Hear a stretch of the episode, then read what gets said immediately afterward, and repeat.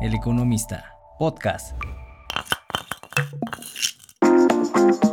Bienvenidos y bienvenidas a este episodio del podcast Ladrillos, Chips y Centavos de Econohabitat. Ladrillos, chips y centavos. La sección de información inmobiliaria del periódico El Economista. Somos de Econohabitat. Mi nombre es Fernando Gutiérrez, editor de dicha sección, y quien en esta ocasión les estará comentando sobre el tema de la Comisión Federal de Competencia Económica, COFESEM, que ha puesto la lupa nuevamente en el sector inmobiliario. En este espacio hemos abordado cómo la COFESE ha sido un actor clave para poder eliminar algunas prácticas con tintes de monopolio dentro del sector inmobiliario, como sucedió hace algunos años con el tema del lago de Chapala donde el organismo encargado de garantizar las condiciones de libre competencia en los mercados sancionó a un cártel compuesto por distintos actores del sector de bienes raíces para acordar comisiones superiores a 7% para operaciones de cierto monto. Ahora, en un nuevo capítulo de la injerencia de la COFESE relacionada con el sector inmobiliario, el organismo informó que abrió una investigación para determinar si hay una concentración ilícita en el mercado de comercialización de avisos inmobiliarios clasificados en territorio nacional. El organismo define una concentración ilícita como aquellas operaciones como fusiones, adquisiciones, alianzas y otras que al realizarse pueden tener un efecto negativo para la competencia en los mercados. Esta investigación no debe entenderse como un prejuzgamiento sobre la responsabilidad de agente económico alguno, pues hasta el momento no se han identificado, en definitiva, violaciones a la normativa en materia de competencia económica, indicó el organismo en un comunicado emitido hace algunos días. Pero ¿de dónde viene todo este tema? En agosto pasado se informó que la plataforma de anuncios clasificados Inmuebles 24, propiedad del unicornio brasileño Quinto Andar, finalizaría su relación con la firma Easy Broker, que ofrece una plataforma CRM que ayuda a los agentes inmobiliarios a gestionar a clientes desde un solo sitio.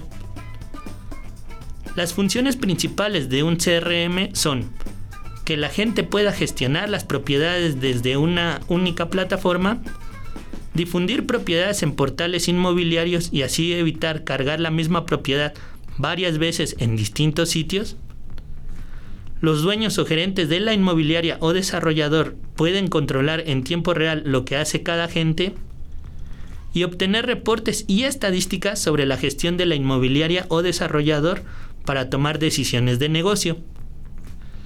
De acuerdo con Easy Broker, el fin de dicha relación fue porque Inmuebles 24 impuso condiciones que la firma del CRM no podía cumplir.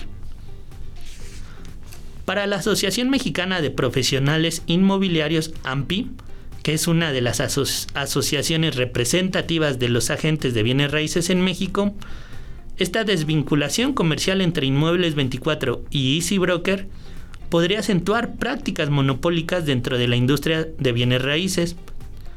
Esto debido a que según la AMPI obligarían a los asesores inmobiliarios a contratar un servicio de CRM por parte de Quinto Andar para poder concentrar su operación.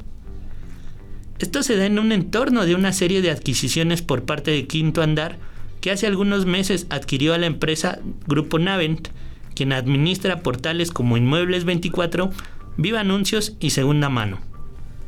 Con la adquisición de varias empresas de Grupo Navent por Quinto Andar, se ha empezado a formar un monopolio que controla hoy los precios de oferta de servicio de mercado de propiedades, expresó en su momento Mario Granillo, vicepresidente nacional de Innovación Tecnológica de la AMPI. Por su parte, Inmuebles 24 se defendió que luego de integrarse al grupo de empresas de Quinto Andar, esta firma ha buscado ofrecer tanto a la industria como a usuarios, corredores e inmobiliarios soluciones que mejoren la experiencia del usuario y aumenten la rentabilidad de sus clientes. Asimismo, detalló que el fin de su relación con Easy Broker simplemente se dio por una diferencia entre ambas partes, por lo que una vez que terminó el acuerdo, comenzó a ofrecer soluciones sin costo como el panel de avisos en sus portales para no causar una disrupción o daño al negocio de sus clientes. La COFESE destacó que, debido a la importancia del sector de servicios inmobiliarios para la economía nacional y su impacto en el bienestar de la población, dicha industria fue definida como uno de los ejes prioritarios de la Comisión para su Plan Estratégico 2022-2025 y por ende mantiene una constante vigilancia de la Ley Federal de Competencia Económica en dicho mercado.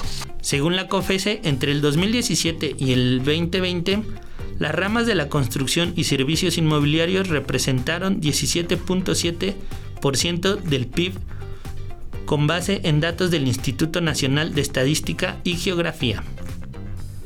La autoridad detalló que, de comprobarse la realización de una conducta anticompetitiva, él o los responsables podrían ser sancionados hasta por 8% de sus ingresos y podría ordenarse la desconcentración total o parcial de la posible concentración ilícita. Además, los directivos que hayan participado directa o indirectamente en concentraciones ilícitas podrían ser inhabilitados hasta por 5 años y multados hasta con 200.000 UMAS.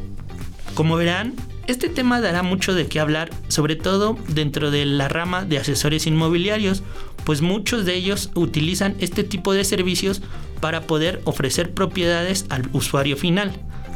Ya veremos en qué termina esta, esta investigación de la COFESE y como siempre les daremos a informar aquí los resultados. Muchas gracias por haber estado con nosotros. Seguramente nuestros amigos y amigas se quedaron con muchas dudas y para eso pueden consultar todo lo que se ha escrito al respecto en las páginas del economista.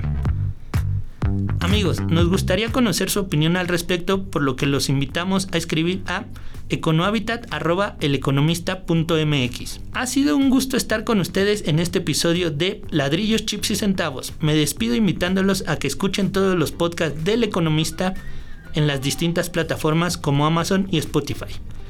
Yo soy Fernando Gutiérrez, hasta la próxima.